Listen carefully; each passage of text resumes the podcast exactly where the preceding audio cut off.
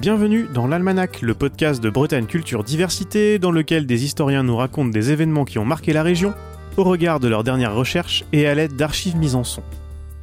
À la page du jour, le 9 décembre 1905. Le lieu Paris. Cette date est restée associée dans notre mémoire collective à la séparation des églises et de l'État. Le 9 décembre 1905, c'est la date que, que, tout le monde a en tête. En fait, le 9 décembre 1905, il se passe rien. Enfin, si j'ose dire, c'est simplement la promulgation de, la loi qui a été votée euh, le 6 par le Sénat. Mais euh, les vrais débats ont eu lieu au mois de juillet, lorsque la Chambre des députés a eu à connaître du projet de loi. Donc c'est vraiment en juillet que la tension parlementaire a été la plus forte. Donc en décembre, on peut dire que pratiquement, il ne se passe rien, rien d'original. Dans les milieux politiques, je dirais que on a le sentiment à ce moment-là d'une fin de cycle, comme si cette loi réglait la question laïque, qui était quand même la question euh, essentielle dans les débats politiques depuis 1901-1902 au moins. Yvon Tranvoise est professeur émérite en histoire contemporaine à l'Université de Bretagne occidentale de Brest. Il est spécialiste d'histoire religieuse et a notamment co-dirigé l'ouvrage collectif Les Bretons et la séparation 1795-2005. La mémoire de 1905, elle est réactivée périodiquement, et notamment autour de cette question qui a là aussi un vrai cactus dans les rapports Église et République, qui est la question scolaire. Il y a eu périodiquement donc des mobilisations catholiques extrêmement fortes. Les grandes manifestations, y compris parisiennes, sont très largement orchestrées par un militantisme breton, nantais notamment. La Loire-Atlantique a joué un rôle considérable.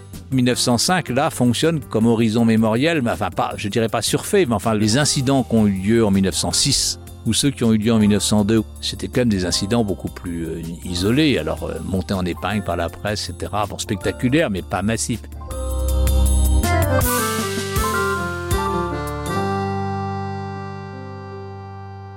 Une réactivation plus forte dans le Grand Ouest et notamment en Bretagne qui pourrait peut-être s'expliquer par l'histoire de la loi et ce qu'on imagine encore volontiers comme une Bretagne bastion catholique à la fin du 19e et au début du 20e siècle. Vous allez nous aider à démêler tout ça dans cet épisode en partant de Paris pour nous rendre en Bretagne afin d'essayer de distinguer s'il y a des spécificités régionales dans la longue histoire qui mène à cette loi puis dans sa réception et son application. Je pense qu'il est important de commencer par rappeler ce que pose vraiment la loi en décembre 1905, puisqu'il y aura ensuite des ajouts et adaptations, aussi parce que son utilisation politique et mémorielle a tendance à brouiller les pistes. Dans la loi, il y a d'abord deux principes fondamentaux qui sont affirmés d'emblée. L'article 1, par lequel la République garantit la liberté de conscience, assure la liberté de conscience précisément, et garantit le libre exercice des cultes dans les limites de l'ordre public. L'article 2, qui évidemment change les choses par rapport à ce qui existait auparavant, précise que la République ne reconnaît, ne salarie et ne subventionne aucun culte. Voilà les deux principes fondamentaux. Ça, c'est la base. Après, il y a deux autres articles qui sont le 3 et le 4 qui euh, donnent des dispositions pratiques qui vont très vite poser problème. L'article 3 prévoit qu'il y aura à faire un inventaire descriptif et estimatif des biens d'église.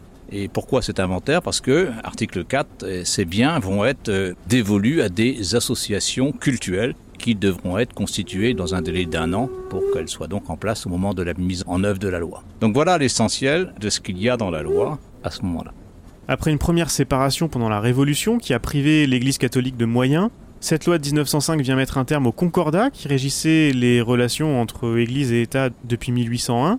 Est-ce que vous pouvez nous résumer ce qu'il impliquait et comment l'avait pensé Napoléon? Il avait cette idée majeure qui était que, à nouveau, l'État allait assurer le financement des cultes. Les prêtres seraient des fonctionnaires payés par l'État. Il y avait tout un système qui prévoyait une vision euh, concertée des choses entre l'État français et la papauté. Et le système du Concordat a donc fonctionné de 1801 jusqu'à 1905. Alors, pourquoi ça a posé problème? Au XIXe siècle, l'Église catholique a, dans beaucoup de ses milieux dirigeants, a rêvé quelque part d'un retour à une situation d'ancien régime, ou en tout cas retrouver une place plus avantageuse que celle qui était advenue après la Révolution. Et donc au fond, elle a souvent rêvé d'une restauration de la monarchie. Disons que, pour le dire de manière très schématique, l'Église campait plutôt à droite. La situation est devenue compliquée à partir de 1879, sous la Troisième République. Les républicains deviennent majoritaires, sont réellement donc à la tête du pays. Et là, alors commence une première offensive laïque extrêmement importante qui a pris la forme de toutes sortes de mesures qui visaient à diminuer l'influence de l'Église dans le pays. Donc il y a cette première phase d'offensive euh, républicaine qui est extrêmement intéressante, euh, importante et correspond en gros à la première moitié des années 1880. La loi de 1905 est l'aboutissement d'une deuxième offensive qui commence avec l'affaire Dreyfus dans les dernières années du 19e siècle. Après une courte trêve, pouvez-vous nous expliquer le rôle justement de l'affaire Dreyfus dans cette histoire? Ça s'est un peu calmé parce que le pape Léon XIII a demandé aux catholiques français de se rallier à la République. Il a produit une encyclique euh, en 1892 dans ce sens-là. L'idée était d'inviter les catholiques à accepter le régime républicain comme le cadre dans lequel ils pouvaient essayer d'exercer une influence. Ça voulait dire renoncer à l'attente d'une restauration monarchique. Cette encyclique a été plus ou moins bien perçue par les catholiques. Hein. Certains ne l'ont pas du tout comprise et accepté, d'autres au contraire, notamment en Bretagne. On a vu là un certain de curés qui sont allés à fond dans ce sens-là, un ralliement à la République. Puisque le pape faisait un geste de bonne volonté, il fallait aussi que le gouvernement républicain en fasse un autre. Et donc il y a eu en effet un apaisement des relations entre l'Église et l'État, on peut le dire, entre 1892 et 90. Alors l'affaire Dreyfus, en effet, a fait voler ça en éclats parce que dans cette affaire, euh, un certain de congrégations religieuses, en particulier les, assomptionnistes, hein, qui étaient à la tête du journal La Croix, et puis qui avait aussi le hebdomadaire Le Pèlerin, enfin une force de frappe sur le plan médiatique, dirait-on aujourd'hui, eh bien ces gens-là se sont euh, engagés fortement dans le camp anti-Dreyfusard, en considérant par conséquent que Dreyfus était le traître, tout ça sur fond d'antijudaïsme et antisémitisme euh, accumulé, si vous voulez.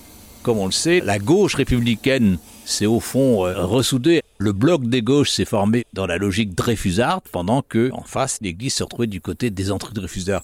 L'affaire Dreyfus a favorisé le retour à une offensive laïque nous voilà en Bretagne, au début de cette deuxième offensive laïque de la Troisième République. Bretagne qui est marquée par l'affaire Dreyfus, notamment par la tenue à Rennes du procès en révision du capitaine à l'été 1899. On a en tête une Bretagne qui serait un bastion catholique au tournant du siècle. Est-ce qu'elle se distingue réellement du reste du pays du point de vue religieux? Oui et non. La Bretagne est un bastion catholique si on veut, mais dans le cadre d'un bastion qui est celui du Grand Ouest. Si on va en Basse-Normandie, euh, en Anjou, en Mayenne, euh, en Vendée, on va trouver en gros les mêmes chiffres de pratiques religieuses extrêmement fortes. Donc euh, la fidélité, l'assiduité en tout cas aux offices, ça c'est quelque chose qui est vrai dans le Grand Ouest et c'est vrai dans d'autres régions en France, dans le Nord, dans l'Est, dans le Sud-Est du Massif central, etc. Il n'y a pas d'originalité absolue. Bastion, oui, euh, parce que, euh, enfin, on a du mal à se l'imaginer aujourd'hui, mais il faut se rendre compte de ce que c'est que l'assiduité euh, aux offices et la réception des sacrements aussi dans cette époque-là. Au début du XXe siècle en Bretagne, on est quasiment partout à plus de 75% des gens qui font leur Pâques, donc qui communient à Pâques chaque année. Dans certaines régions, notamment dans le Léon ou dans le Vanté, on, dépasse les 95% hein, dans certain nombre de paroisses. Mais même dans des endroits un peu déprimés, si on peut dire, point de vue religieux, notamment sur certains secteurs côtiers, hein, la, côte a toujours été plus détachée de la religion que certaines régions de l'intérieur. Mais là où c'est déprimé, on tombe rarement en dessous de 60% de pascalisants. Tous ces chiffres que vous nous donnez sont vraiment considérables. La région serait donc euh, unanimement fervente? Ça donne une image d'unanimisme. Et c'est trompeur, parce que, comme euh, Michel Lagré l'a montré il y a déjà longtemps, ce catholicisme un peu unanime, il est double il y a un catholicisme blanc et un catholicisme bleu. Le catholicisme blanc, c'est le catholicisme, si vous voulez, clérical. Celui dans lequel les fidèles sont parfaitement dociles aux consignes données par le clergé et adaptent volontiers leur conduite politique aux consignes du clergé. On le voit très nettement dans les régions que j'évoquais à l'instant, le, Léon ou le Vanté. Enfin là, on est vraiment dans ces régions de forte imprégnation catholique. Par contre, dans les côtes du Nord, comme on disait à l'époque, ou dans euh, la partie euh, occidentale du Morbihan, ou même en Cornouailles finistérienne, on trouve des régions plus tièdes, non pas tant du point de vue de la pratique religieuse que du point de vue de la fidélité au clergé. Là, on pratique, mais on entend rester euh, libre de ses choix politiques par rapport à un clergé qu'on trouve quelquefois intrusif. Cette distinction entre catholicisme blanc et catholicisme bleu est fondamentale. Elle permet de comprendre ce qui évidemment euh, désole les évêques bretons à l'époque. À la fois, on voit des grandes manifestations catholiques pour défendre euh, la religion, enfin qu'on estime menacée par cette politique laïque du régime. Et puis, euh, lorsque il y a des élections législatives, aussi bien en 1902 qu'en 1906, les électeurs n'ont pas l'attitude aussi unanimement catholique qu'auraient rêvé les évêques. Le sous-préfet de Châteaulin en est particulièrement conscient et il l'exprime très bien en 1906. Les paysans qui forment la masse des habitants de l'arrondissement de Châteaulin sont assurément catholiques. Plus superstitieux, plus attachés à d'anciennes traditions que réellement croyants, ils sont imbus d'une foi grossière qu'ils ne raisonnent pas. De ce qu'on voit au soir d'élections législatives crier dans les rues à bas la calotte, on peut être sûr que les deux tiers ont fait leur Pâques et assisté à la messe du matin. Aussi les paysans considèrent-ils la loi du 9 décembre 1905 sans grande passion. Certes, ils protesteraient contre tout acte qui les empêcherait de pratiquer leur culte s'ils en avaient envie, mais il leur est indifférent de savoir comment le curé qui les a trop souvent exploités se tirera d'affaire. La deuxième offensive laïque dont vous nous parliez commence avec la loi de 1901 qui, elle aussi, est un point de repère dans notre mémoire collective. C'est la loi sur les associations, mais qui n'est pas a priori une loi centrée sur la religion. C'est la fameuse loi qui nous permet d'ouvrir des associations de toute nature avec une extrême facilité. C'est une loi de liberté. C'est d'ailleurs une loi intéressante parce que c'est la dernière grande loi de liberté qui manquait à la panoplie républicaine. Curieusement, la Révolution française avait instauré beaucoup de libertés, mais pas celle-là. C'est une grande victoire pour les libertés publiques que cette loi de 1901. L'originalité de la loi de 1901, du point de vue qui nous intéresse, c'est d'accorder la liberté à tout le monde, sauf aux congrégations religieuses. C'est-à-dire que les congrégations religieuses sont soumises à un régime particulier. La loi de 1901 prévoit que les congrégations religieuses ne pourront exister que grâce à une autorisation parlementaire. Donc il faut que les congrégations obtiennent cette autorisation si elles ne l'ont pas déjà. On est sous le ministère Faldec-Rousseau. Faldec-Rousseau est un personnage profondément républicain, mais soucieux quand même de ménager l'Église, pas forcément euh, décidé à appliquer cette loi de manière euh, bornée. Mais les élections de 1902 changent la donne puisqu'elles amènent euh, un nouveau ministère qui va donc être celui d'Émile Combes, ancien séminariste ayant quitté l'Église, devenu un adversaire extrêmement intransigeant de l'Église catholique. Partout, depuis 30 ans principalement, nous avons trouvé devant nous les congrégations comme des rivales, mais encore comme des ennemis. Oui, des ennemis de nos idées, de nos sentiments, de nos institutions, elles nous ont fait une France dans la France, une France du Moyen Âge, dans la France des temps modernes, une France gouvernée par Rome, dans la France gouvernée par la République. Émile Combes va appliquer la loi de 1901 de manière extrêmement ferme. D'une part, euh, il va tout faire pour que les congrégations qui demandent une autorisation ne l'obtiennent pas. Mais avant même cela, il va tirer parti d'un petit détail auquel on ne pense pas. Un certain nombre de congrégations étaient autorisées. Elles avaient été autorisées au cours du 19e siècle et elles exerçaient leur activité. Mais comme euh, l'activité scolaire s'était largement développée, beaucoup de ces congrégations même autorisées avaient ouvert des écoles, qui étaient donc des établissements nouveaux, mais sans toujours demander l'autorisation administrative d'ouverture de ces établissements. Et donc la première mesure laïque de Combes, ça a été de faire fermer les établissements non autorisés des congrégations autorisées. Un épisode breton au retentissement national en 1902 permet de le comprendre. L'enseignement catholique était très fort en Bretagne et assuré en grande partie par des communautés religieuses comme ces filles du Saint-Esprit, installées notamment à Saint-Main et Ploudaniel, dans le Léon, donc dans le nord du Finistère. Et c'est comme ça qu'un certain nombre d'écoles, des filles du Saint-Esprit par exemple, se sont trouvées fermées administrativement pour défaut d'autorisation d'ouverture. Ça, ça a provoqué une incompréhension dans la population et des résistances assez vives dans certains endroits. Saint-Main et Ploudaniel ont été deux exemples assez emblématiques. Le quotidien national catholique La Croix se fait régulièrement l'écho de ces expulsions. Par exemple, à la une, le 19 août 1902, avec le titre suivant Un peuple debout pour sa foi. Les commissaires font le tour de l'établissement, passant par une propriété particulière, et ordonnent aux ouvriers et aux soldats munis de pioches, de masses et de bêches de faire une brèche dans le mur. Du haut du mur, les paysans jettent des seaux d'eau, puis des matières fécales, des pierres et des mottes de terre. On fait de nouvelles sommations. Les paysans y répondent Vive les sœurs, vive la liberté Aux yeux des gens, là, c'était plus république ou pas république, mais on s'en prenait aux sœurs, c'était nos sœurs. Enfin, c'était les sœurs qu'on connaissait bien, souvent originaires de la région, qui s'occupaient des enfants et fort bien, donc on ne comprenait pas cette mesure. Ce qui a irrité aussi les populations bretonnes, notamment contre le gouvernement des Combes, c'est que d'autres mesures ont été prises qui touchaient notamment à la langue. Combes s'en est pris à tous les prêtres, notamment donc dans, dans le diocèse de Quimper, qui faisaient le catéchisme ou la prédication en breton. Et il a fait suspendre de traitement les prêtres qui continuaient à prêcher ou à faire le catéchisme en breton malgré donc euh, l'avertissement qui leur avait été donné. C'est plus d'une centaine de prêtres qui ont été suspendus de traitement pour avoir utilisé le breton. L'année suivante, en 1903 donc, un autre événement breton va ancrer cette idée de breton défenseur de l'Église avec l'inauguration de la statue d'Ernest Renan à Tréguier. Tréguier est une ville extraordinaire du point de vue religieux. Tréguier, c'est quoi? C'est Saint-Yves et Renan.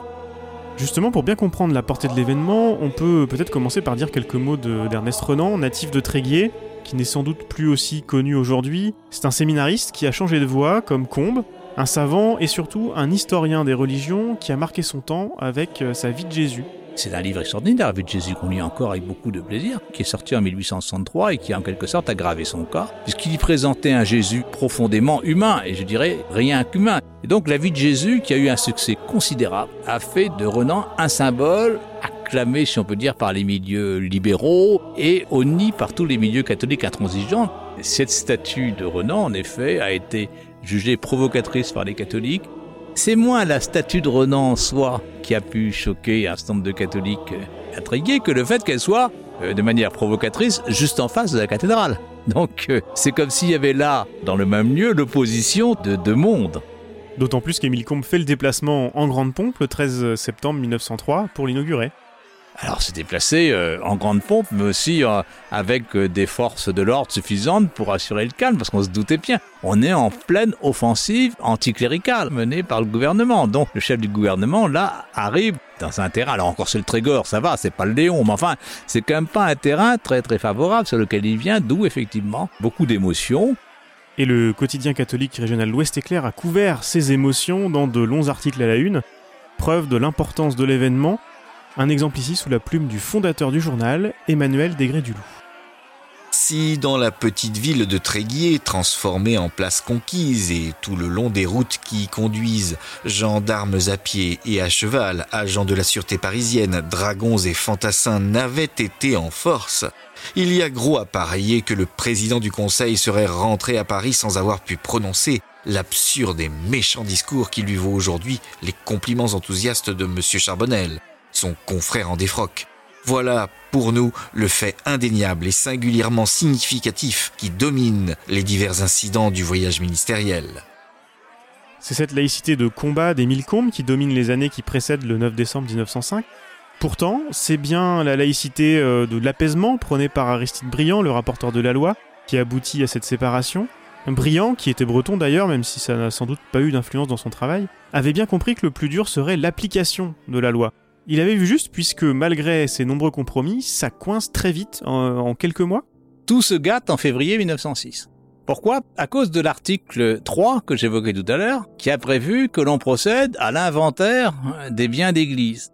Il y a eu toutes sortes de scènes pittoresques, hein. il y en a un en Bretagne qui m'avait beaucoup frappé, à la fois, il y a eu des curés soucieux de jouer l'apaisement et donc de faire une protestation symbolique. Il y a eu aussi des percepteurs, c'est quelquefois les percepteurs qui faisaient cet inventaire. Je pense à celui du Conquet, par exemple, qui, euh, ayant à faire euh, l'inventaire à, à au lieu de provoquer un incident qui savait quasiment inévitable, a trouvé une astuce toute simple, c'est qu'il est venu à la messe, et puis qu'il s'est donné dans la foule, bah, il a regardé ce qu'il y avait, il a fait un inventaire estimatif général, euh, uniquement à partir de ce qu'il avait observé, euh, sans provoquer le moindre euh, problème. Ça veut dire qu'un certain nombre d'inventaires ont été faits à la louche, et que les incidents qui ont été nombreux n'ont quand même pas été généralisés. Mais c'est vrai que ça a été très important, malgré tout. En Bretagne plus qu'ailleurs? En Bretagne, plus qu'ailleurs quand même. La difficulté, elle était que, là encore, me semble-t-il, les gens avaient le sentiment qu'on s'en prenait à la religion, certes, mais aussi à eux-mêmes. Beaucoup d'églises qui étaient en service à ce moment-là avaient été construites au 19e siècle. On en avait construit beaucoup pour faire face à l'augmentation de la population, des besoins, etc. Et beaucoup de ces églises avaient été construites avec le concours de l'argent des fidèles. Donc on se disait mais on va nous spolier, on va nous voler nos... Or c'était l'idée n'était pas de les voler puisque la loi prévoyait de la dévolution de ces biens à des associations cultuelles qui seraient mises en place. Mais précisément ces associations, elles n'existaient pas encore et là la question s'est compliquée du fait de l'attitude du pape. En juillet 1906, il a condamné les associations cultuelles. Donc il s'est opposé à ce que les catholiques forment des associations cultuelles telles que la loi les prévoyait alors même que certains catholiques euh, pensaient qu'il fallait jouer le jeu, qu'après tout, euh, ça fonctionnerait bien. Dès lors que le pape condamne les associations cultuelles, la situation est bloquée. Donc sur certains aspects, la réaction à la seconde offensive laïque du gouvernement d'Émile Combes est plus forte en Bretagne. Surtout, les conflits dans la région sont pris en exemple au niveau national, ce qui peut donner une caisse de résonance importante, hein, qui exagère aussi leur importance. Dans une large mesure, la situation bretonne est finalement assez peu originale.